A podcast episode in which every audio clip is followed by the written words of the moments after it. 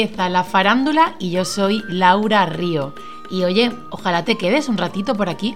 Hola, ¿qué tal, faranduleras y faranduleros? ¿Cómo estáis? Yo feliz y contenta y agradecida también de teneros aquí una semana más escuchándonos en Canal Málaga Radio o en tu plataforma de podcast favorita.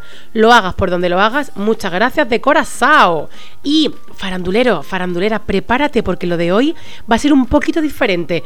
Te digo que te prepare y me atrevo a decirte que venga, que te espero, vete a la cocina, cógete una copita, un vasito, un poquito de, no sé, un, pirriaque, un espirituoso, un mojarse los labios, porque hoy toca brindar. ¿Por qué? Porque es casi Nochebuena y a mí no se me ocurre mejor forma de celebrar la farándula que haciéndolo con amigos y con amigas. Así que lo de hoy va a ser un poco diferente a lo habitual. Hoy me atrevo a decir que la farándula va a durar así en torno a una hora y que no voy a estar yo sola con un invitado, vamos a ser cinco. Y a mí esto me pone muy feliz porque en Navidad no me apetece nada más que brindar con gente, estar rodeada de familia y de buenos amigos. Y por eso he escogido a cuatro faranduleros que son cuatro maravillas, cuatro soles que algunos se conocen y otros no. Esto puede funcionar o puede no funcionar, pero yo creo que de aquí mm, van a salir próximas quedadas. ¿eh? A mí me da que estos cuatro faranduleros van a coincidir y van a congeniar, pero tú ahora me tienes que guardar el secreto, te cuento. Ellos saben que van a compartir programa con más gente, pero no saben quiénes son los faranduleros que se van a oír. Así que yo te lo explico a ti, tú vas a ser mi cómplice, pero no digan nada y deja que ellos lo vayan descubriendo poco a poco. El primer farandulero es Miguel Ángel Martín, conocido en redes como Tú no mandas, actor y cómico. Seguro que te has echado más de una risa con él. Luego viene Marló, ella es artista plástica sensorial. Estuvo en la farándula la temporada pasada y fue una delicia escucharla hablar y que nos cuente cómo, cómo maneja sus pinceles. El tercer farandulero es Carlos Cuadros, es uno de los mejores actores que ha parido Málaga. Y el cuarto farandulero es Roberto Gonzalo, que estuvo aquí hace poquito en esta misma temporada, que por cierto su programa tuvo un montón de escuchas y él es Action Coach, él es mentor para empresas. Así que, uy, espera, espera que creo que vienen, que creo que vienen. Guárdame el secreto, ahora te veo, ¿eh? Hola, ¿qué tal? ¿Quién anda por ahí? ¿Quién es usted que llamó a la puerta de la farándula un día como hoy, perdona? En este preludio para celebrar que estamos muy navideños con nuestro árbol a un lado. Eh, eh, y yo tengo el pascuero a otro y no me puedo mover porque de, repente tengo un perchero. Es que tengo un perchero ahí. En realidad lo estoy tapando estratégicamente y ya está. Iba a decir que tú eres un experto en tapar cosas estratégicamente cuando haces en tus vídeos, pero en realidad no, no lo eres nada. No, yo no, más, bien destapo que tapo. Entonces, eh, pero mis vídeos son muy entretenidos porque la gente todo el rato me busca como el defecto. La camiseta no la has planchado, ¿Ah, eh, se ve la cafetera no sé cuánto, tienes una mancha en el pijama.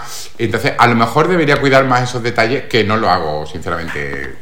¿Qué hago? ¿Qué hago? ¿qué hago? Me mato, pero bueno, sabemos que a ti te funcionó lo de no que pensar mucho las cosas y tirar millas. ¿Para qué vas a cambiar la fórmula ahora, Miguel? Pero porque yo creo que la gente ya está harta de los influencers estos que cuidan todo al mínimo detalle y de que editan los vídeos, que, que cuida todo a la perfección, que también está muy bien, es muy bonito, pero también está muy guay como el anti-influencer o la persona más natural que como le pille, como mm, se muestra, así es y, y la gente solo recibe muy bien, me parece. Pues sí, la verdad que sí. ¿Y quién no va a recibir bien un mensajito tuyo y un vídeo tuyo, hijo mío?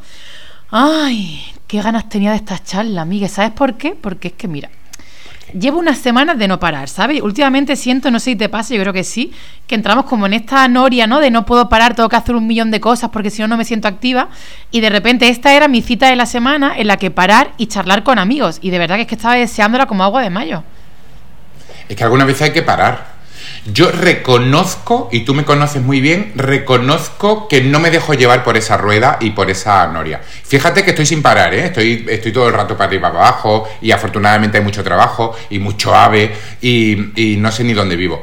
Pero reconozco también que no soy de meterme en esa rueda. Claro. Yo soy muy disfrutón yo me tomo después de la función una cervecita y para mí eso es básico. Disfruto mucho de la gente, disfruto mucho de lo que estoy haciendo. Yo sé estar sin hacer, sin no hacer nada, que eso es maravilloso.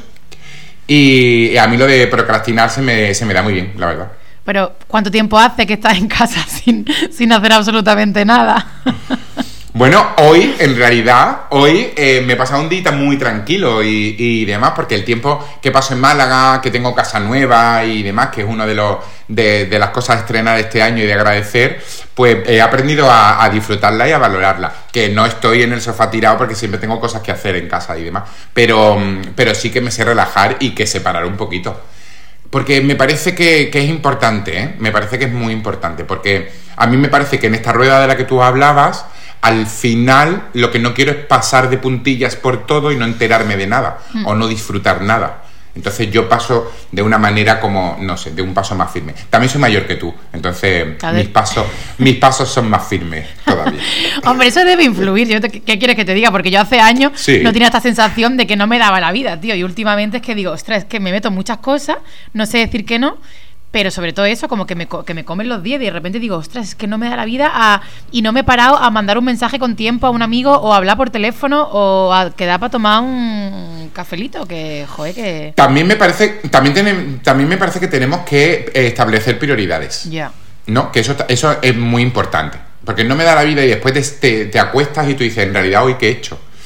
Uy, no, no sé, no, no sé. Yo no entiendo, de- y tú, tú no eres de esa. Es mentira. No entiendo la gente que dice, ay, no he visto tu WhatsApp. Es que no lo he visto, no he podido contestarte en todo el... ¿De verdad no has tenido un minuto en todo el día para contestar un WhatsApp? Estás invirtiendo el día fatal, Ya. sinceramente. Sinceramente, sinceramente, porque no hay nadie más ocupado que yo y yo siempre tengo un minuto para contestar un WhatsApp o para decir ok o incluso para decir luego hablamos. Claro, yo lo que puede que ser también. que yo últimamente en esta vorágine, ¿no? De días así como un poco a tope, a veces me conecto para mirar, o sea, entro en WhatsApp y a lo mejor pongo radio, en plan, estoy en la radio y no puedo hablar con nadie. O luego, que a veces lo escribo con un montón de falta de ortografía que digo que esto no sé si Claro, no pasa nada. pero- Estoy, tra- estoy trabajando. A mí me pilla en la radio algunos WhatsApp y yo digo, ahora hablamos. Estoy en la radio o estoy no sé cuánto. Pero no tienes un minuto de verdad para. Es que no es ni siquiera un minuto, son segundos. Sí, sí. Para contestar un WhatsApp. Total. Te estás organizando regular, Mari Carmen. Te Totalmente. estás organizando regular. Totalmente. Oye, ¿sabes que a mí una de las cosas que más me gusta es em, esto de, bueno, de, de mezclar a la gente, ¿no? De a unos por otros y de, tengo un cumpleaños. Pues venga, Ten cuidado. pues- pues- Ten cuidado que no siempre sale bien. Esas mezclas no siempre sale bien. Y lo de... A ti, a ti norma- por lo general, a ti te suelen funcionar. Pero porque somos gente también como muy abierta. Somos gente muy abierta. Pero ten cuidado porque esas cosas no funcionan siempre bien, ¿eh? Hay mezclita. Ya, hay mezclas que no funcionan mucho. Yo la verdad Mm. es que soy muy de mezcla, como tú dices, lo mismo un actor que uno de Junquera que pasaba por ahí. Y, pero es verdad que me, me suele salir bien. Y lo de hoy es un experimento porque nunca lo he hecho. Os he juntado a Vale. cuatro. ¡Ay, que te hagan a la puerta! Un momento, hablando de Uy, Roma. bueno, a ver bueno, quién bueno, viene. bueno. Un segundo. Yo tengo mi vinito, ¿eh? Yo también. A ver, a ver, ¿quién se une a esta, a esta reunión farandulera para celebrar la Nochebuena? Pero bueno, pero bueno. Bueno, qué casa bueno. más colorida, qué bonita. Hola, querida Marló, ¿cómo estás? Hola, ¿qué tal? Buenas tardes. Yo soy Marlo por aquí. Muy bien. Pues mira, aquí estábamos ya tomando en un vino. Estábamos tomando de un vino esperándote. Oye, bueno, bueno. Oye, oye, que pegan a la puerta otra vez. A ver, a ver. Pero bueno, ¿Quién hay bueno, bueno, pero ¿quién ha llegado? Muy buena. Salud, salud, salud. salud. Yo hoy no voy a hacer de anfitriona, ¿vale? Yo esto es una excusa que yo hoy quería quedar con gente y brindar por la Navidad. Entonces yo he juntado aquí en mi casa y ahora si no os conocéis, pues ahora venga a presentaros. ¿Os conocéis o no os conocéis? Hombre, Bueno, a mí Carlitos me suena, Carlitos me suena de algo, pero no tengo el gusto de conocer a Marlo. yo tampoco. Yo tampoco, la verdad. No, ¿Cómo no era tu nada, nombre? no pasa nada. No pasa nada. Mi nombre es María López y artísticamente pues me hago llamar Marló. Marlo, Marlo. Perfecto. Venga, ya da una pista. Tiene nombre artístico. Vamos a jugar. Tiene ¿creéis- nombre artístico, con lo cual actriz? ella es farandulera. Es farandulera. Soy artista plástica y muralista de arte abstracto. Es que yo iba a decir antes, yo iba a decir, viendo sus paredes, eh, algo plástico hace, evidentemente, ¿no? de arte sensorial, que quiere decir, pues bueno, que trabajo la improvisación y los colores. Intento transmitir con mi obra armonía y mucha alegría. Pues yo soy, yo soy actor, soy malagueño y, mm, y soy amigo de, de estos tres individuos a los que, bueno, a los que les saco muchos años, no nos conocemos en la carrera, nos conocemos mucho, mm, mucho Un momento, después. tiempo, tiempo, pero que pegan sí a la pasamos. puerta y a lo mejor tienes que presentarte porque quizá el farandulero que viene tampoco te conoce y le va a encantar saber Cuidado. quién eres. A ver quién hay por ahí, un segundito. Qué Hola, hola. Preciosa. Ay, ¿Que ¿quién hay faltaba por ahí? gente o cómo? Hombre, es que somos cuatro, pero, o sea, sois gente. cuatro faranduleros y yo. ¡Hola! Bueno, bueno. Hola, hola, hola. Roberto. ¿Qué tal? ¿Cómo estáis? Muy buenas. Muy Querido buenas. Roberto, bienvenido a la farándula nuevamente. Gracias, gracias, gracias. Encantado de estar aquí con vosotros. Claro, porque Roberto hace muy poquito que ha estado, ¿no? Uy, que bien hace los deberes Miguel Ángel. Sí, Muy bien, yo es que sigo a mis amigos. Yo la verdad es que estoy perdido también con Roberto. Perdón. A ver, estuve. Mira, a ver, Roberto, justo yo estaba diciendo que os he invitado aquí a mi casa porque me apetecía, pues eso, brindar con vosotros y pasar un ratito así previa a Nochebuena, pero que yo hoy no voy a ser la, la anfitriona, así que esto es un quedar entre amigos, así que si no os conocéis, que creo que algunos de vosotros no os conocéis, pero me da que otros sí, pues oye, nos presentamos. Y estaba justo Miguel Ángel, al que ves ahí en la pantalla que pone tú no mandas, presentándose y contando quién es. Pues venga, venga, todo oído. Pues yo soy Miguel Ángel, soy actor malagueño y, mm, y nada, que estaba contando que conozco a estos dos, a Laurita y a Carlos, eh, pero no nos conocemos en la carrera. Curiosamente hacemos la carrera en la misma escuela, pero no nos conocemos, la vida no nos une hasta varios años después. Así que, pero somos compañeros de faranduleo y de escenarios. Eso Sí, es. sí. Muy bien, muy bien. Bueno, yo soy Carlos. Carlos Cuadros también es actor. Eso es, me iba a presentar, gracias amiga. bueno, yo también estudié la carrera con Laura, de hecho compartimos clase un par de años, después hicieron ahí una separación abrupta, tercero y cuarto, pero bueno, somos compañeros de carrera y de, de Miguel pues soy compañero de farándula, de escenario y de la vida. Y de vida, y de vida. Total. Y quizás Marlo y Roberto vosotros conocéis, ¿no? ¿Os ponéis cara o no? No, la verdad es que no. ¿Tú, Marlo? Pues tenéis, pues tenéis mucho en común porque Roberto tiene detrás una obra preciosa y ella hace obras. Habla, habla. Me interesa este encuentro. Sa- sa- ¿Sabes lo que es? Mira, esto es. Esto es. Bueno, ¿sabéis lo que es? Bueno, para, para que los no. que no lo estáis viendo. Eso es claramente. Es, eso es claramente la constelación del día que naciste, porque eres Capricornio y está un no, no tengo ni idea. Pues mira, esto, esto es esto es una obra de, de, de- a decir el nombre porque no me lo sé ya, la verdad, pero es, es de, un, es de un artista berlinés eh, y es el trazo de mi vida. ¿Cómo? Ta- ¿Ves? No iba yo. Oye, no iba yo muy equivocado. Pero soy Capricornio. Lo he dicho al voleo, lo ha dicho al voleo y de repente. Yo soy Capricornio. Pero escucha, pero- tú hay un momento de tu vida, tú hay un momento de tu vida que estamos liados, estamos liados, una vuelta ahí. Era una montaña rusa total. Es que, es que. eh, ¿Qué te ha pasado el ahí? tipo, el tipo, eh, en mi época, yo estuve trabajando eh, bastantes años en Hugo Boss y para celebrar el aniversario de, de la marca Hugo, eh, invitamos, bueno, bueno, no miento, a ver cómo fue la historia. La historia fue de que se, se yo creo que se hizo como un, un contest, ¿cómo se dice? Un, un Un contest, un contest. Los- lo hemos Sí. Un contest. lo que viene siendo un contest de toda la vida, vamos. Bueno, el caso es que lo ganó ese muchacho de Berlín eh, para el logotipo nuevo de Hugo. Entonces él vino a Madrid a una tienda y eh, su técnica es brochazo, como podéis ver, brochazo, y tú le vas contando tu vida. Momentos, no toda la vida, pero momentos como específicos de tu vida, y él se inspira y con él, con la brocha va trazando, Ah, va trazando.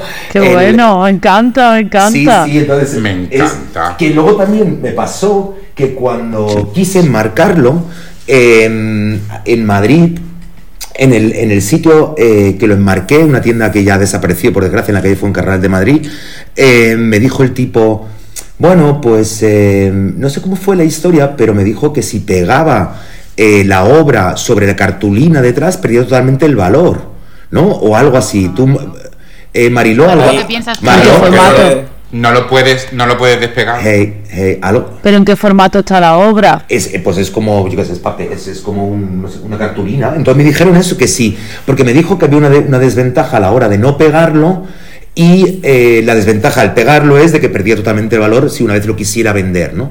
El caso es, cu- ¿cuál es la decisión que tomé? Pegarlo. Porque, total, Pe- pegarlo. exactamente, Pegarlo. está pegado. Porque tú, porque tú dijiste, al final es la línea de mi vida y no vale nada. Y no vale nada. ¿Quién va a comprar esto? ¿Quién va a comprar esto? es muy personal eso para Pues esa venderlo. Hey, pues, Muy bonito. pues- la línea de la vida también lo hacen en Gran Hermano. En Gran Hermano hacen la línea de la vida en una pizarra. Y ¿Quieres- acaban los trazos más liados que lo que tú tienes ahí, Roberto. O sea, que quédate tranquilo que, Correcto. que esa montaña rusa y ese lío lo desliamos nosotros aquí en un pispa. Por cierto, el otro día, cuando le dije a Roberto, oye Roberto, ¿te puedo liar para una cosita así que quiero hacer, Nochebuena?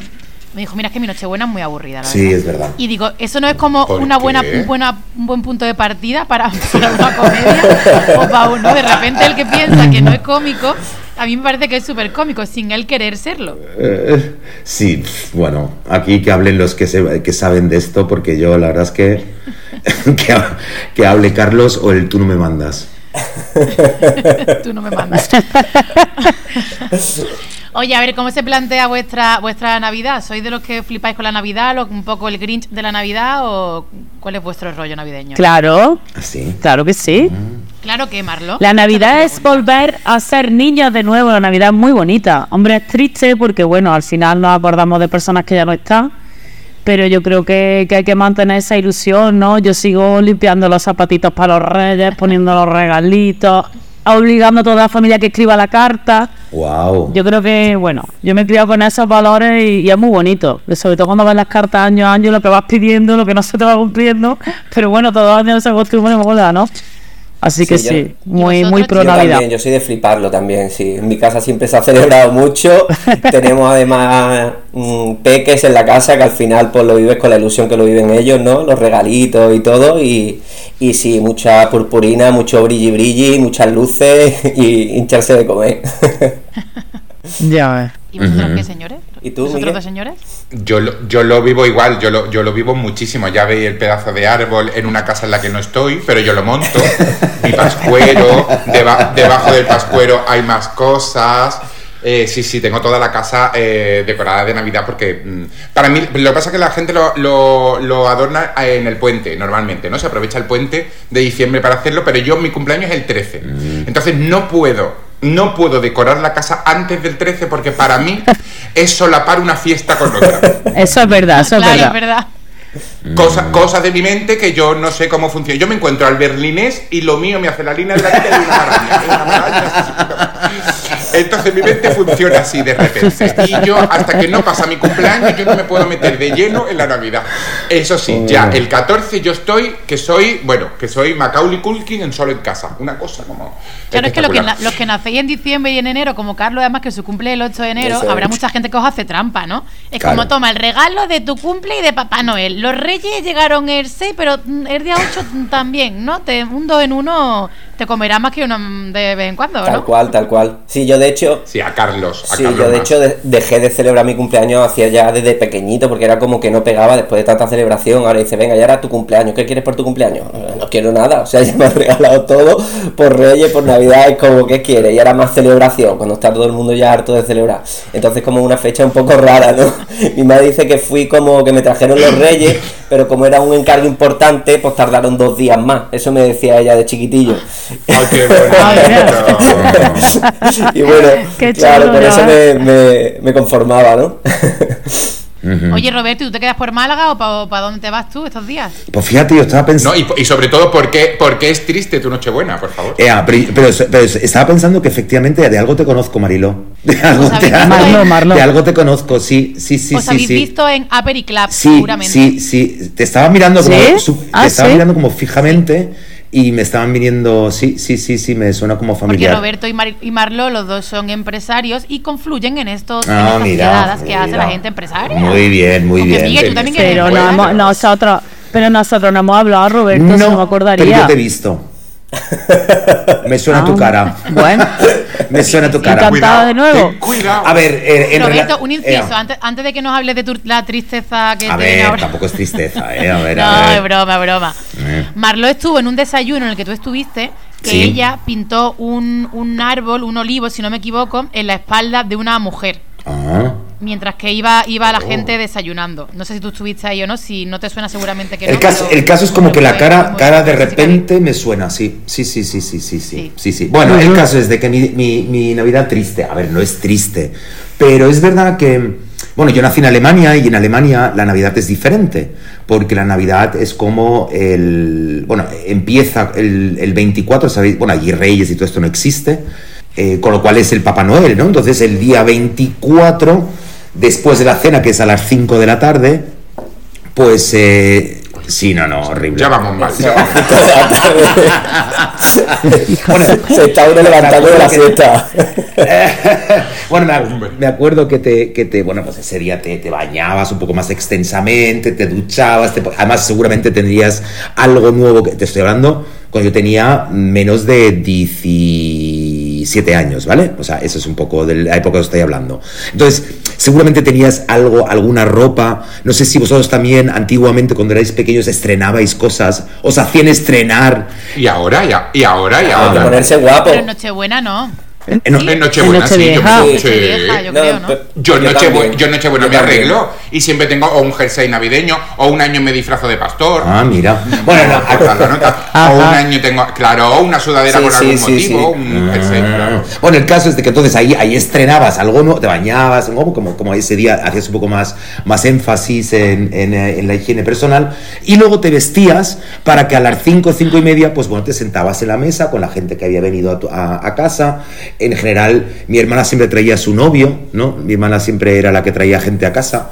Y, y cenábamos y alrededor de las seis y media, una vez ya concluida la cena, pues nos entregábamos los regalos. A partir de ahí, pues bueno, pues veías un poco que te habían regalado, tal, no sé qué, y luego te pirabas de casa directamente, te ibas con los colegas por ahí. Esas eran mis navidades, porque allí además en, en Alemania había como una había como una colonia española, ¿no? Porque allí Ea. Angela, Angela Merkel no hace ningún discurso ni nada, ¿no? Nah, la parte de eso, ni fu, No. o sea, ni fu, ni fu. Allí estaba, eh, en mi época estaba el otro, se llamaba el.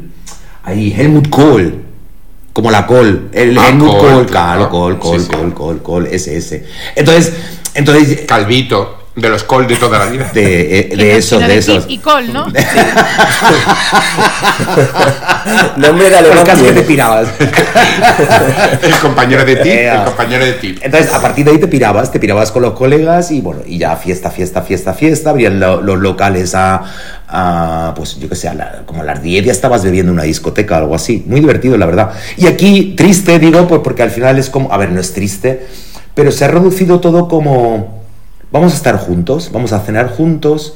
Y vamos a estar juntos. Entonces yo he puesto hoy el, el árbol de Navidad porque llega mi hermana mañana de, de- de Alemania, entonces no me ha quedado otra de ponerlo ya hoy. Entonces lo he puesto hoy. Bueno, Te ha qué pillado bueno. un poquillo el toro. Te ha pillado un poquito. Bueno, a mí me ha pillado esto, ¿eh? total, o sea, no lo he puesto todavía. Ah, Mariló, hija, qué mal. Tú, Qué mal. margen, Y cuando-. Después de haber dicho eso, me ha pillado el toro total porque voy a decir por A qué. ver. Mira, mi campaña navideña para clientes y amigos, a ver si me puedo mover un poquito, aunque esto no se lo- no va a seguir así. Que he hecho, he hecho encima, ¿no? A mano, que luego se lo enviaré a cada cliente o Marlo, amigo un- o un bueno. inciso yo de persona, el telefonito con el Qué que tú estás bonito. grabando, cógetelo también, por favor. Ah, vale, lo tengo aquí al lado, vale. Importante. Bueno, pues como estoy centrada en eso, todavía no he puesto, no me he puesto, que ya no sé si me da tiempo a poner algo, con todo lo que he dicho que yo era pro Navidad, pero ¿Y bueno. tantos clientes tienes tú? Pero Tan- bueno. tantos clientes tienes que te ocupan pero tienes tres un mural lleno de crismas, que eso es una Navidad preciosa también, ¿no? Pero esos crismas, la idea es que van a ir a 66 personas y el cometido es que esos, vuelvo, esos crismas vuelvan a venir en el 2024 al estudio y lo vuelva a recomponer. Y van a ser para clientes tanto internacionales como internacionales para que tengan un pedacito de mí y he hecho como la técnica, como no he hecho el- la técnica del dripping, ¿no? que la pintura por goteo con los trazos y los colores que a mí me, bueno, que para mí han sido el 2023. Y, oye, Entonces, claro, estoy inmersa en Muy eso. bonito. Guau. Pero a ver Y si lo muy bonito, entiendo. ¿no? Yo creo la, que la sí. gente, la gente que haga un pedido ahora en Navidad, tú le envías ese crisma y ese crisma ellos tienen No, la gente, no es la gente que haga un pedido, sino la gente que haya comprado arte durante vale. este año o la gente que haya repetido varios años comprando y también gente que yo me voy encontrando a mi paso y que me nace del corazón regalarle estas Toma pequeñas láminas que son en total 66. Qué bonito. Así que bueno, Qué bonito. ya os contaré a ver si consigo que venga entonces, alguno. Yo te espero que perdonamos sí. que, no tengas árbol todavía.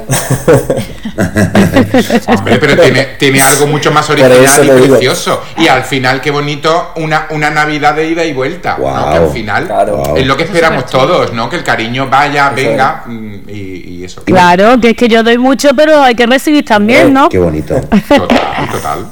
Qué bonito. Oye, Y- así la de buena. Sigue, sigue, Roberto, perdón. No, no, no, te iba a preguntar, eh, eh, eh, en términos, eh, o sea, a nivel operativo técnico, ¿se, se lo envías por postal? por ¿Cómo, cómo les haces llegar esto? Sí, se lo envío por, por, por sobres y por, por postal. Es que, ¿sabes lo que pasa? Que se está perdiendo algo que para mí es tan importante como un crisma o una carta escrita. Yo lo suelo hacer durante todo el año.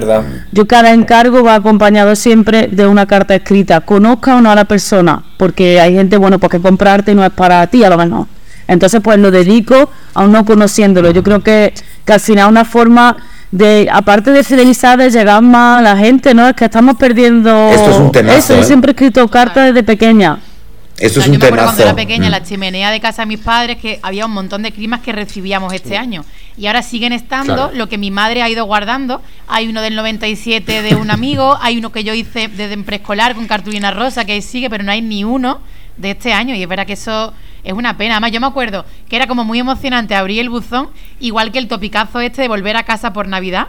Yo que he estado muchos años fuera de Málaga, cuando volvía, era como una sensación que no se repetía en otro momento del año. No sé si os ha pasado. Sí. Eso de, de volver a casa por Navidad. Sí, total. Además es como súper bonito. Yo tengo una La amiga sí. a día de hoy que lo sigue haciendo. Además ya de manda cartas y tal. Pero claro, de todos los que nos conocemos, que lo haga una persona, o sea, es como... Ya es... Es triste, ¿Qué es formato- triste. Yo creo ¿Qué que formato tienen los crismas, Mar- eh, Marlo? Eh, os lo voy a acercar un momentillo. El teléfono, el teléfono. Ah, ten cuidado. So- El teléfono. no, no, no, no he Y, querido y hablar ten con cuidado los para mandarlo. Ten cuidado para mandarlo. No lo pegues en cartón que se devalúa. Que me lo ha dicho un pájaro. Lo estoy mandando con el, con el sobrecito este que tiene, que tiene, que está acolchadito. La Entonces yo creo que sí que Ah, llegará. La burbujita, que llegarán bien. Ya os contaré a ver qué tal, a ver qué tal. ¿Y para cuándo? Ahora queda que la ¿Y gente abra es? el buzón, porque yo no sé vosotros, Ea. pero yo abro el buzón cada tres meses, vamos. Ah, yo también. Eso otra. ¿Cuál es para ti el color de, de este año, Marlo? El de este año que se ha ido, Que se Sí, que dice Que que, se va, que que en se esos va. van los colores que para ti han sido este año, ¿no? sí, para mí los colores que han sido este año son el rosa, el amarillo y el azul turquesa. Perdón, verde agua. Son mis colores, Ah, verde mis agua. colores el verde, los que agua, más me el verde agua se ha visto mucho en boda. En boda se ha visto mucho el verde agua. La invitada ideal siempre lleva un poquito de verde agua, que eso no falla. Siempre. Sí, o un agua marina también. El agua Pues, marina. ¿sabéis que, O Pan- que dicen los modernos. Sabéis que Pantone, conocéis Pantone, ¿no? La, la, que yo creo que Sí. eso es una... eh, Sí, ha sacado ya el, tenemos, el peach ya tenemos el color del año que viene y eso sí, sí. Sí, melocotón, Ay, ay, ay. ¿eh? Vaya. El peach puff es como la pelusilla del melocotón. Yes. Es la traducción del inglés al español. Es un color muy bueno, es muy sutil. Yo le digo que es color salmorejillo. Porque el salmorejo en invierno Sí. que tiene un color más claro, pues ese. Salmorejo ¿Verdad? suave. Pero no es feo. Es un salmoncito. totalmente. no, no es feo, no es feo. A mí me parece un no poco feo. flojo, ¿eh? Tengo que decir. Sí, a mí también, me parece eso Sí, Sí, me, parece me parece agradable, no es tampoco, no me desagrada, me ha gustado siempre ese color, la verdad. Es un color, bueno, depende de para Sí, qué, ¿no? O para qué espacio, pero- o para qué. Sí. Fíjate sí. que le pones un poquito de chicha y ya se convierte en un color cardera así que queda bien también en todos lados y que ya da como otra alegría al cuerpo, ¿no? O un salmón que te gusta a ti mucho. A ti te gusta mucho un salmón, amiga. Con Sí, los salmón te es. Lo, que- lo que, lo que dice esta gente es que es envolvente, enriquece la mente, el cuerpo y el alma, ¿no? Un poco flojo esto ya. Todo ¿no? eso, ¿no? A Estas Hace un alturas color. de la vida. Pero Roberto, yo, yo creo que va un poco más allá, va, va sobre el sentido del color y sobre la pelusilla del melocotón, cómo acaricia ese color a los sentidos. Claro. Estuve, estuve estudiando un poco el tema del pantone la semana pasada y yo creo que va un poco más por ahí que por el Mm. Sí. color en sí que es un poco pastelón, es un poco pastelón. Pero una vez que lees lo que dice la, la mujer esta Iselman, creo que se llama, Hey, la que lleva ahora mismo todo el tema del pantón, exactamente, Mm. que, que se centra en, en esa parte más sensorial, creo yo. Bueno, a mi punto de vista. explicado es mucho más Está bonito, guay que claro. si también hace referencia, si hace referencia a la pelusilla, no solo se queda en el color, que está guay, ¿no? Que también es como que son texturas, que son recuerdos, que al final es como que puedes adornar Una un poco. Claro. Yo la pelusilla, la pelusilla que me sale del ombligo es del mismo color. Yo- Yo tengo, pan- un, yo tengo un pantone en, en el, en, en el estómago, tengo un pantone. También el significado que le da pelusilla, ¿no? Porque si es la pelusa que te da cuando tiene un poquito de envidia, ¿no? claro, no lo, lleva, no lo llevamos al tacto. Si no te lo conoces, si Oye, ¿cuántas acepciones Son más tiene la verdes. ¿Te has pelusilla, eh? ¿Cómo cambia la pelusilla del melocotón a la del ombligo de Sí. mi migue mm, Sí. y a la del celo Sí, sí. Sí, sí. Poco sí. se habla de la pelusilla del ombligo. Hombre, podríamos hacer un debate aquí Poco sobre la habla Y pelusa. todas las tenemos, que depende de la ropa que Claro. lleves. Pero ¿y por qué No. llega ahí si tú muchas veces no llevas nada de lana y tienes una pelusita en el ombligo? Es verdad. De la propia Hace camiseta, como- ¿no? hace- eh, Eh, eso también es un tema para estudiar, lo de la pelusilla del ombligo, sí, ¿eh? porque de la lana venimos y en lana nos.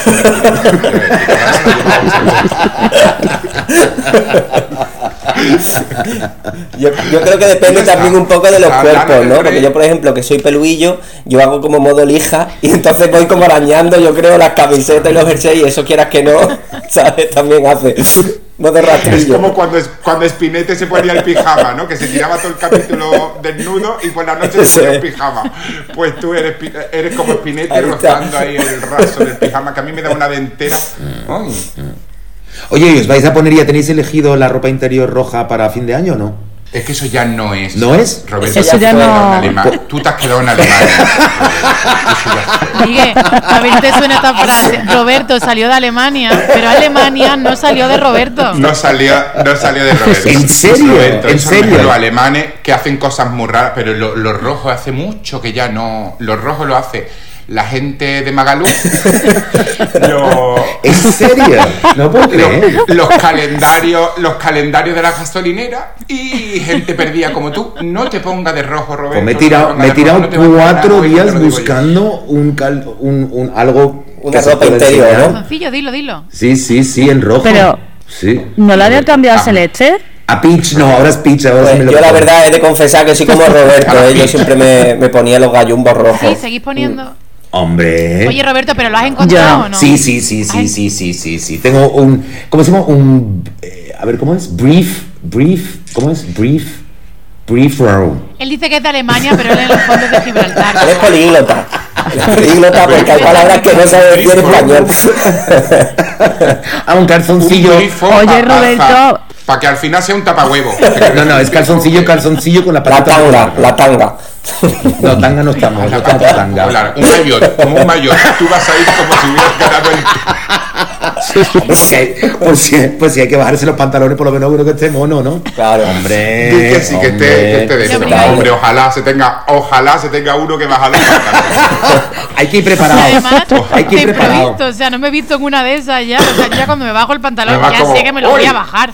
Hace tanto Ay. tiempo que no me bajo un pantalón Claro. porque digo, uy, De sorpresa, ¿no? ¿qué mato? Eso Pero está, muy, pero está muy bien que te bajes los pantalones y dices, ¡ay, el color del año! ¡Me lo! Y te cuelgue ya clon, clon, Claro. clon, Toma clon. pelusilla. Me Hombre, está quedando la mar de navideño el programa. Muy fino, chicos. muy fino, muy fino. Es verdad, muy fino. Ya, a ver. Sabía yo que una risa no íbamos a echar, oye. bueno, pues eso. Sí, sí. Oye, lo que a mí no me ha quedado claro, Roberto, ¿tú a qué te dedicas? Mira, yo, eh, a la mentoría empresarial estratégica. Ajá, oh, qué ¿A chulo. que sí? Muy bien, muy ¿A bien. suena muy bien? Yo me he quedado igual, la verdad. Ah. Ahora están todos los oyentes, ahora están todos los Hay que poner un mentor en nuestra vida, ¿eh? Está Yo soy muy pro mentores. Mentoría. Total, total, mentorías. El chat GPT echando fuego ahora. No, no, es, Echando es, es- fuego. No, pero Roberto, Sí. eh, yo confío muchísimo en la figura del mentor y la practico desde hace ya casi cuatro años, o sea, que tengo mi mentor y creo que, que es muy importante en la empresa. Ah, ¿Sabes lo que pasa? Que yo creo que, mm, y esto, y esto ya hablando en serio, la soledad del empresario es un tema muy jodido, ¿no? La soledad del empresario es un tema muy ves. jodido porque al final, cuando estás en una multinacional, al final tienes 20.000 jefes que te dan por culo, que te, que te exigen, que tienes que reportar y tal. Pero ese, ese autónomo, ese, ese dueño de negocio, ese empresario, al final, es, o sea, necesitas, o sea, como que, como, como que es necesario de verdad. Y aparte, aparte es como un Rafa Nadal, ¿no? Que sigue teniendo un entrenador, ¿no? ¿Por qué? Si este hombre sabe jugar al tenis, o sea, ¿cuál es la, cuál es la historia, ¿no? Al final hay- hay un tema ahí que, mm, que, mm, bueno, pues que va muy bien. La mentoría va muy bien. Apoyamos la mentoría. Soler, Pastora Soler sigue dando clases. Soler sigue dando clases de, de canto y tú dices, mejor que esta mujer no puede cantar nadie y sigue dando clases. Ahí está, Quiero decir, ahí está. a mí me parece que, que es verdad que hay que ensayarlo todo el rato. ¿Tú cuál crees que es el momento más difícil de un empresario, Roberto? El momento más difícil de un, de un empresario es O sea, donde, donde más necesita una mentoría. cuando, cuando te crees que todo va de puta madre. ¿Pero porque es falso? ¿O, o te la puedes pegar? O... No, pues porque yo creo que cuando, cuando bueno, aparte que obviamente cuando te va mal, ¿no? Pero, pero yo creo que también es, hay un falso pensamiento ahí, ¿no? Que es como, ah, me va bien y, y- y no necesito, y es, o no, no necesito hacer nada, ¿no? No tengo que replantearme Va nada. todo rodado. Exactamente, y es justo cuando uno tiene que prepararse, ¿no? Justo cuando uno tiene que prepararse y, y al final eh, yo creo que es el momento más difícil porque, porque puedes tender, ¿no? A creértelo de verdad, ¿no? De que todo va de puta madre, que no, ¿sabes? Como que ya está, pa, pa. Y ahí es donde yo creo que, que, que bueno, pues, pues, pues puede ser un momento crucial eh, para... Es que me- eh, nos estamos poniendo muy profundos, ¿no? No, pero era muy Sí. interesante, era muy interesante. que- No. Ahora volvemos a los calzoncillos, pero... No, pero fíjate que esta pregunta, que esta pregunta que te hace Miguel y, con tu respuesta me recuerda mucho a- a- al plano artístico también, cuando alguien tiene que aprender a gestionar su éxito, ¿no? Que de repente igual llevas mucho tiempo trabajando, dedicándote a, a- a, bueno, a, a la actuación, por ejemplo, perdón que ponga como esto de como ejemplo, de repente siempre currando y dar Sí. el pelotazo en una serie.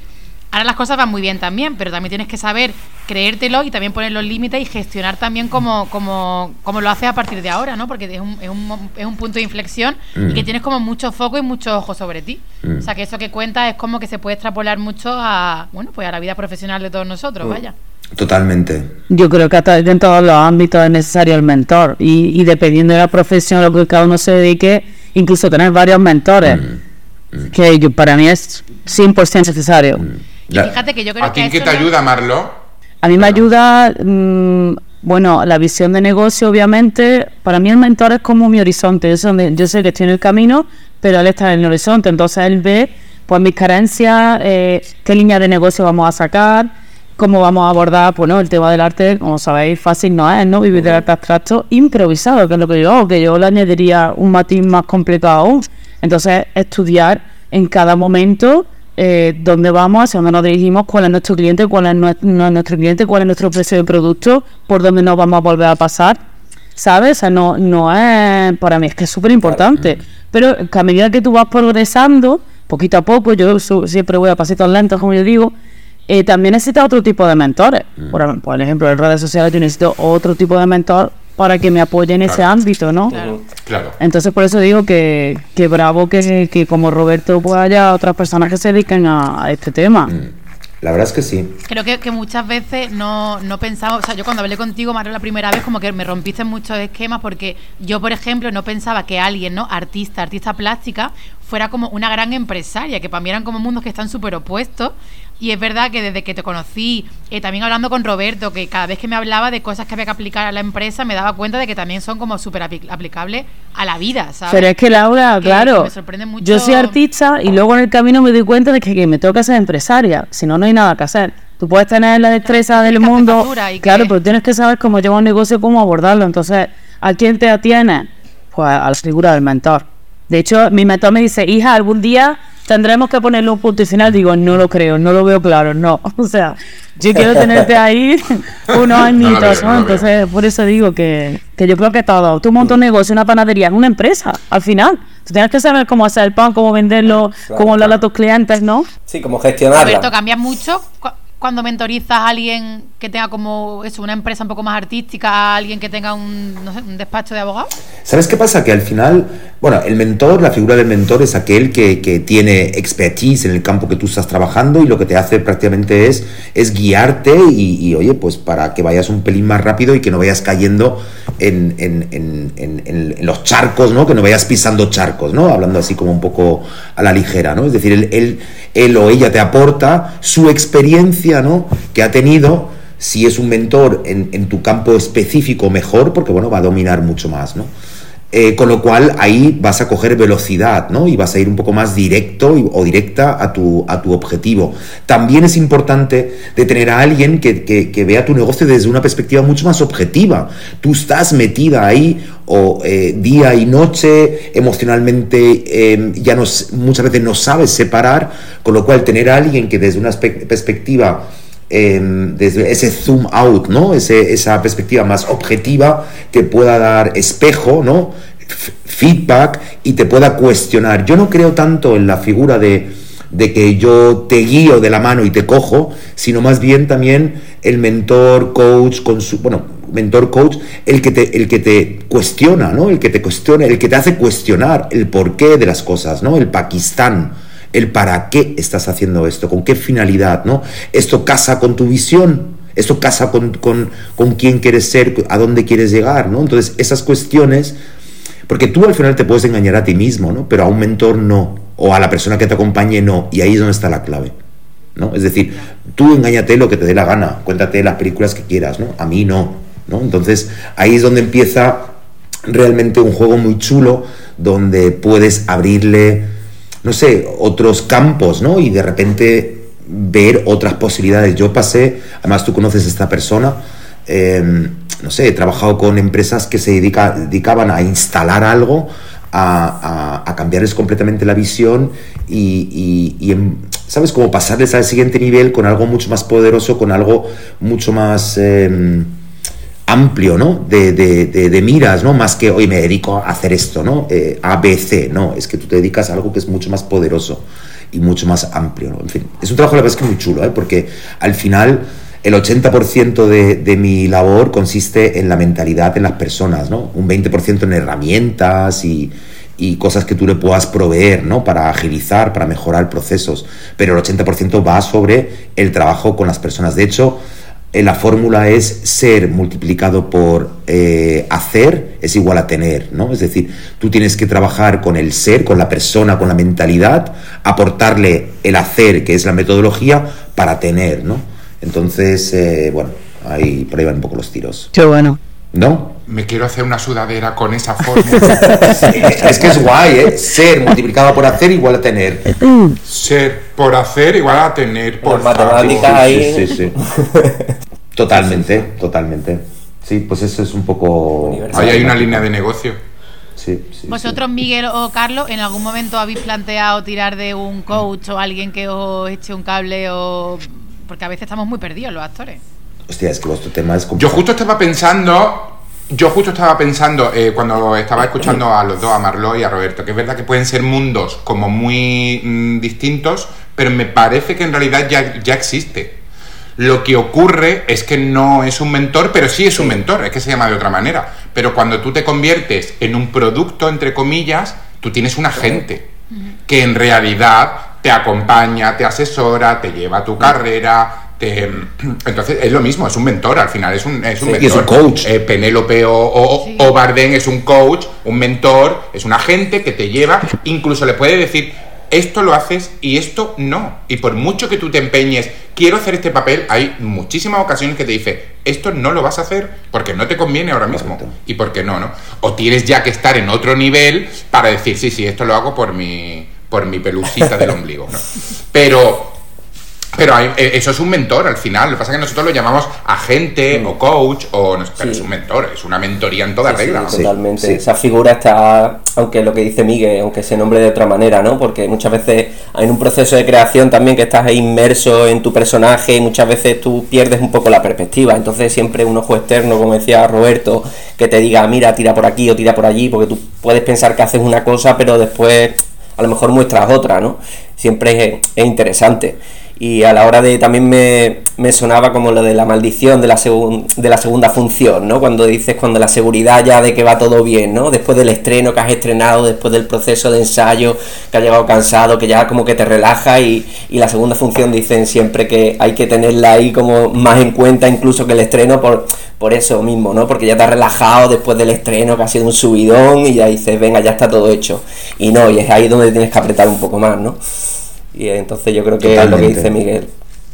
tenemos, tenemos también otro tipo de mentoría que la, que la compartimos con, con Marlot, con, la, con los artísticos, y es la mentoría artística, que nosotros también la podemos hacer, ¿no? Esos procesos creativos que están de alguna manera mon- monitorizados por alguien o por algo, y lo que hablaba eh, Roberto, ¿no? Ese, ese, ese zoom, ese zoom out, esa visión desde fuera, para nosotros es básico, porque tú crees que estás haciendo una maravilla y viene mm, alguien desde fuera y te dice, esto lo he visto muchas veces, no me estoy enterando, o el mensaje no está llegando, o, o, mm, a quién se lo estás dirigiendo, te estás perdiendo en el camino y tú dentro puedes estar, tú, tú- tú crees que estás mm, montando lo, lo mejor del planeta y desde fuera es como, uy, esto Claro. no se ve, no, esto no se entiende, o esto ya se ha hecho, esto ya se ha visto, dale una vuelta. Qué interesante. Eso también es una mentoría. Qué interesante lo que has dicho antes con el tema del producto, porque al final es un producto, sois un producto, ¿no? Sí. Sois un producto que hay que, Sí, que, hay que marketear y hay que sacar ahí fuera, y para ello hay que tener un plan. Y el plan, efectivamente, a lo mejor no pasa por decir sí a todo, ¿no? Sino empezar a elegir, en fin, tener una... una... Yo ahora mismo estoy con, con- con un cliente con la característica única de venta, ¿no? La USP, la Unique Selling Proposition, para los que nos escuchan desde, desde USA. Eh, Son un montón, son un Un beso, montón. del Norte, la farándula. A comer. Bueno, bueno, bueno, bueno. La NBC, la NBC está, Oye, que no se sabe, que no se ¿Qué os sabe. pensáis? la NBC está, está mala. La NBC está mala de la audiencia que le está pillando Canal Málaga, porque se lo está comiendo. Qué bueno. Pues eso, al final también tenéis que saber qué es lo que os diferencia, ¿no? ¿Cuál es vuestra, vuestra diferenciación frente a otros actores, ¿no? Frente a otros em, tal. Y El tener un plan y decir, oye, yo necesito llegar a este punto. Y, hombre, y a lo mejor suena muy feo y entiendo que vosotros, no sé cómo veis. ¿cómo, ¿Cuál es vuestra relación con el dinero? Hombre, La mía es fantástica, me llevo súper bien con él. Mira, yo creo Me que llevo somos muy bien con es- él. yo creo que somos unos desgraciados Sí. y que miramos Pero relación- el dinero porque lo- el trabajo que nos cuesta levantar una obra de a ver hay niveles por supuesto hay gente que está eh, recogiendo Oscar y que le va muy bien pero el que empieza palma pasta Roberto Bueno, o sea esto es montar una empresa con cada montaje con cada proyecto tío Es hacer malabares. invertir porque en Mm. algún momento sonará la flauta es eh, llevar una obra de teatro a tal pueblo sabiendo que va a ser o lo comido por los servicios en el mejor de los casos o decir, venga, invierto ahora y bueno, para el siguiente montaje ya lo recuperaremos.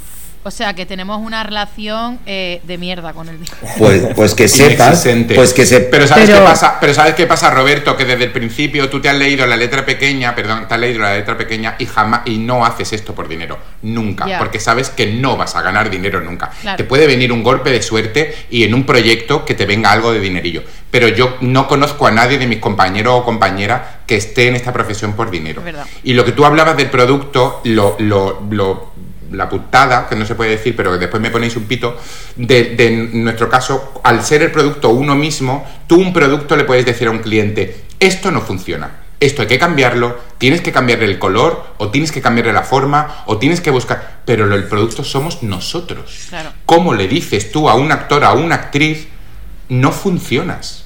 Tienes que cambiar esto, tienes que cambiar lo otro. Entonces muchas veces se nos dice, ay, tenéis mucho ego, es que soy muy sensible, es que no se os puede decir nada. Bueno, es que estáis trabajando con mi material, estáis trabajando con mis entrañas, mi corazón y mi, y- y mi corazón y mi cabeza. Hay muchas cosas que acabas de decir. Entonces, es muy Hay muchas cosas que me gustaría. Es muy Sí, complicado. en primer lugar, deciros que eh, la relación que tengáis con el dinero es, es determinante para vuestro éxito.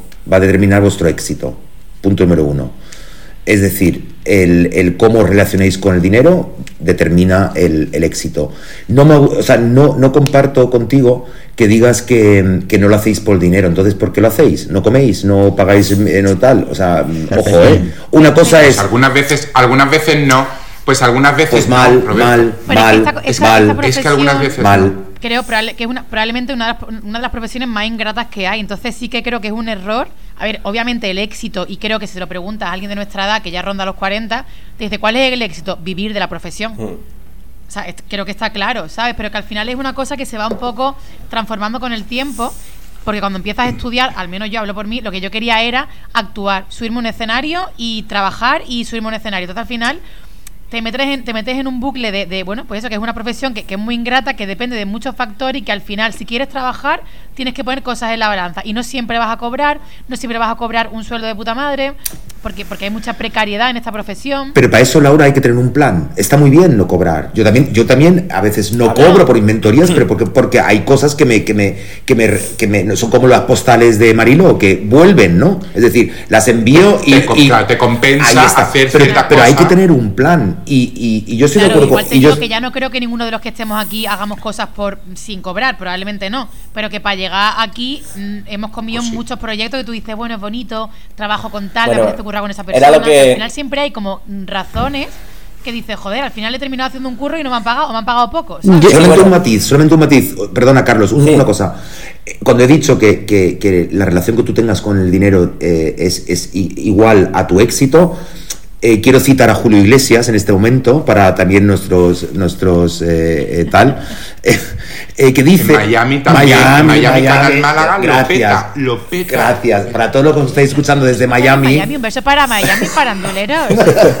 entonces, para Julio. Iglesias, eh, Julio Iglesias dijo en su momento que el dinero al final sirve únicamente para calmar los nervios. Y aunque sea para eso únicamente, tienes que darle importancia. Esa era mi contribución, Carlos. No, perdón. sí, no, es lo- va un poco por lo que acabas de decir. Yo es verdad que cuando empiezas, sí es verdad que, que pasas más por el aro y haces cosas que dices tú, bueno, y te da igual un poco más mm, cobrar menos o incluso no cobrar.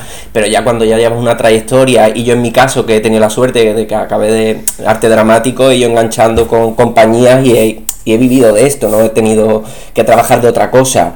Entonces es verdad que hay una precariedad que estaría mm, muy bien cobrar un poco más mm, por todo el curro que hacemos, pero mm, en mi caso, por ejemplo, yo siempre eh, que he trabajado ya de- desde que acabé arte dramático he cobrado por lo que he hecho. Después ya está tu caché y lo que tú quieras negociar con las compañías y tal.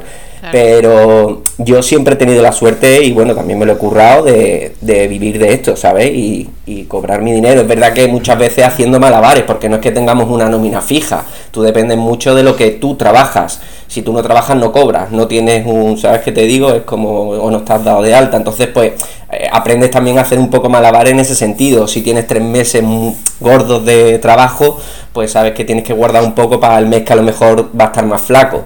En- eh, pero bueno, al final pues aprendes a eso y yo realmente es que no sabría a, a día de hoy eh, cómo organizarme de otra manera, ¿no? Yo ya estoy acostumbrado a esa forma de vida y, y siempre guardo un poquito para cuando haya menos trabajo o tal y al final pues te salen las cuentas. No tienes una nómina fija al mes, pero bueno, compensas los, los meses que tienes un poquito más de trabajo con los que tienes menos. Pero eso, pero que eso es un buen. Pero eso es un buen ejemplo, ¿eh? Eso es un buen ejemplo lo que tú dices, Carlos, que al final eso también es éxito. Has logrado tu éxito, Claro, por eso te digo. ¿no? Sí, sí, sí, totalmente. Sí, sí, totalmente. O sea, es que, es que tampoco hay que, que decir éxito. Bueno, y luego, bueno, esto da para otra, otra, otra historia. ¿Qué es éxito, no? O sea, ¿qué Exactamente. es éxito? Claro. ¿Qué es éxito? Claro. Eso, por su- eso Yo creo que esa, esa palabra supuesto. se va transformando tanto a lo largo del proceso, porque al final, yo me quedo con una frase, Roberto, cuando hablamos tú y yo a solas en la farándula, que me dijiste que al final, eh, bueno, llegar como a cumplir nuestros objetivos es una, ca- en- es una carrera de noes. Y, y me encantó, tío, porque, porque esto sí que es muy extrapolable al, al mundo actoral, ¿no? O sea, tú te comes mil noes y Total. cualquier actor que, que le está triunfando se ha comido muchos no y al final consiguen el sí. Y tú me decías, el que se rinde solo tiene un no y el que llega al final a su objetivo, pues tiene igual 10 noes o 20, ¿no? Mira, en relación fue como con. muy reconfortante. Esta última semana ha sido la semana de la, de la ex mujer de Elon Musk. Saludos también a, a- a Elon Musk, pues si nos está escuchando. a Elon. A Elon. Bueno, Elon sido- nos sigue mucho. ¿eh? Eh, claro. Iba a entrar, iba a entrar, pero por la diferencia horaria me está escribiendo, pero bueno, ya. La ha pillado mal. Porque, Ahora porque te- ahora te sepas. llamo, Elon. Pues Ya está, pues ya eres Elon, me- Elon menos. Pues que sepas que la semana pasada fue mi semana de, de la ex mujer de Elon Musk que puse vídeos a todos mis clientes donde la tipa da ahora conferencias o de- ha, hecho un TED Talk donde decía que eh, pues bueno, pues que efectivamente su marido, eh, bueno, ella había estado eh, casada con un tipo muy, muy exitoso, Elon Musk, y que ella resumiría su, su éxito en dos cosas. La primera, que trabajaba más que nadie, que era un tío que realmente tiene una capacidad de trabajo brutal, y que y que decía muchas veces y cada vez más no, no, no, no, no. Porque, y a partir de ahí desarrolló, os invito a que lo busquéis, está en YouTube, em, os invito a que lo busquéis porque ese no es el. Detrás de ese no hay un poderosísimo sí. Y si tú conoces tu sí, tu plan y hacia dónde vas y, y proteges ese sí, tienes que decir que no. Tienes que decir que no. Y detrás de ese no hay un sí brutal. Con lo cual, Laura, en nuestra conversación está loca de que los síes forman parte del no y del no del sí y del sí del no. El no es fundamental en la vida y para eso tienes que tener un plan, un Claro, objetivo. es que tienes que entrenarte para saber qué decir que no. Yo creo que es súper complicado. Pero cuando ya lo aprendes y sabes lo que vale, yo en este caso hablo de la pintura, ¿no? Pero vosotros, pues, en el arte dramático, es que, joder, es que lo valemos. Pero eso si no nos lo creemos nosotros, o sea, si tú no pagas esto por mi cuadro, no es porque yo lo haya decidido. Es que lo están pagando, es que mi obra se está revalorizando. Y si tú no lo quieres pagar, no eres mi cliente, es que así de simple. Eh, me ha costado mucho llegar ahí, pero hay entrenamiento también.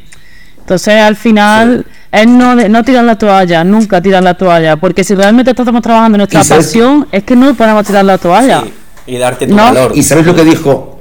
Y eso es, Carlos, eso es lo con lo que acaba la tía esta diciendo. Dice, es que yo, eh, de, de pequeños somos, somos codificados para decir que sí a todo. Pero es que me di cuenta de que yo, si, si, si digo no, me estoy poniendo valor a mí misma también. O sea, que me tengo que querer más a mí. Y el no es protegerme a mí y darme más valor a mí. Brutal. O sea, no, tampoco es muy profunda la charla de esta señora, pero, pero bueno, volvemos a saludar a Elon. A Elon Musk, muy bien, muy bien. Está, hola, Elo. Oye, chicos, voy a decir una ¿Qué cosa. tal? Esto se está poniendo muy interesante, pero hemos perdido muchísimo tiempo con la pelusa del ombligo, ya lo siento. Vaya, por Dios. Es que, vaya por Dios, ahora de repente, ahora de repente hemos perdido el tiempo. Pues yo creo que lo hemos ganado, porque tenemos un amigo más, que es Elo, que la noche vieja a lo mejor lo pasamos con él. Con esos Este rojos. calzoncillos. Yo me lo voy a buscar. El otro también se lo hace. Y a, y a Marlon le busco yo un tanguita rojo. Nos vamos a casa de Elo. Ah, ya está.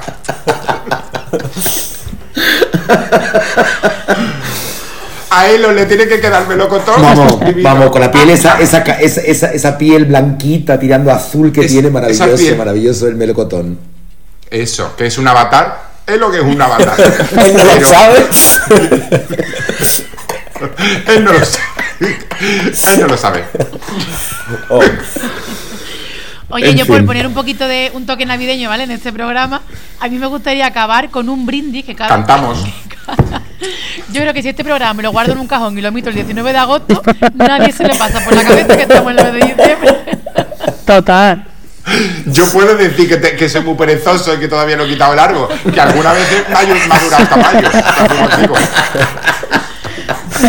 Menudo fraude de especial de Nochebuena, pero oye, me ha encantado, me ha encantado. Pero espérate, que yo me he quedado. Es que yo me he quedado sin vino. Es que me he quedado mí me sin queda un vino. culito, venga chicos. Bueno, venga, vamos va. arriba. Dame un, min- dame, un, dame un decir, dame un minuto. Pero, Venga, le doy un minuto. Y pensando así cada uno, pues, ¿no? Que brindo por tal, tal, no sé qué, ¿no? Y, y acabamos con un brindis conjunto. Roberto, tienes la copa vacía, ¿me estás engañando? Em, es, que, es que estoy aquí arriba. Hombre, pero, Pero pero te- qué engañifa, qué engañifa ha sido Es que la- Esto no vale, no vale. la copa de adorno. Sacado.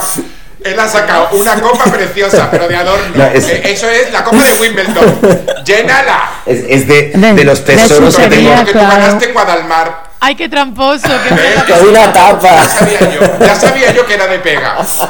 Es que ya sabía yo que era de pega. Te lo, te lo Pero he queda muy bonita, ¿no? de. Poco enmarañado está el cuadro de tu vida, poco enmarañado. A, a él se le hace falta pintarlo.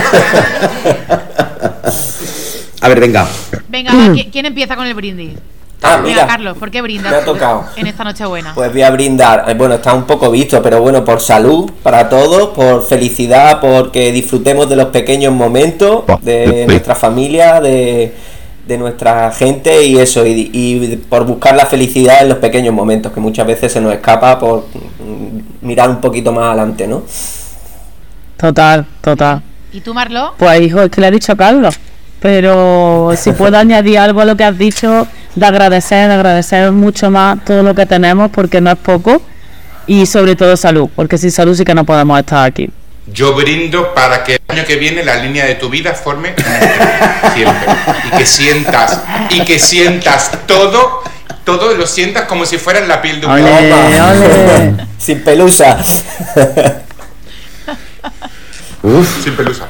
Roberto, lo tienes complicado, está el Pues sí. muy alto, ¿eh? Pues venga, pues yo, yo me sumo a todo lo que, lo que ha dicho Carlos, Marilo y Miguel y añadiría, brindo por las buenas conversaciones. Tenemos que tener mejores conversaciones, eh, tenemos que mm, respetarnos más entre las personas, escuchando y fomentando esas buenas conversaciones, porque fíjate qué buen rato hemos pasado. Vaya. ¿no?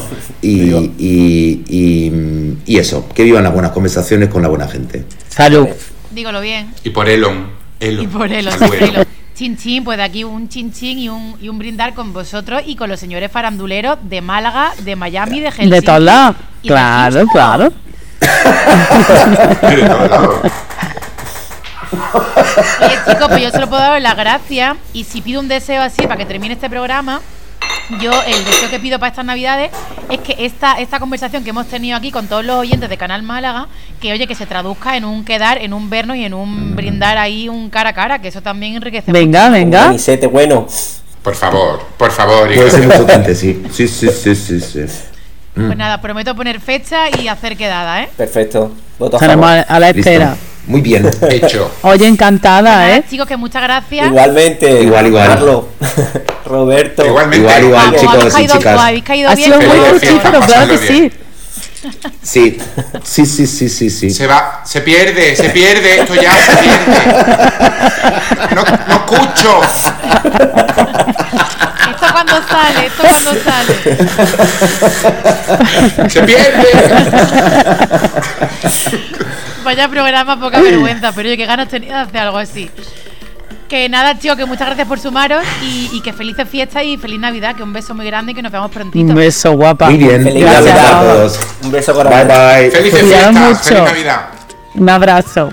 Adiós, adiós, adiós.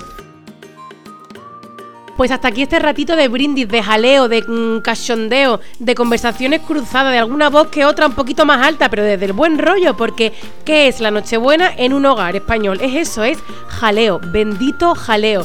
Felices fiestas a todos vosotros, muchas gracias a los cuatro faranduleros que me han acompañado hoy y gracias incondicionales a todos vosotros por estar aquí una semana más. ¡Feliz Navidad!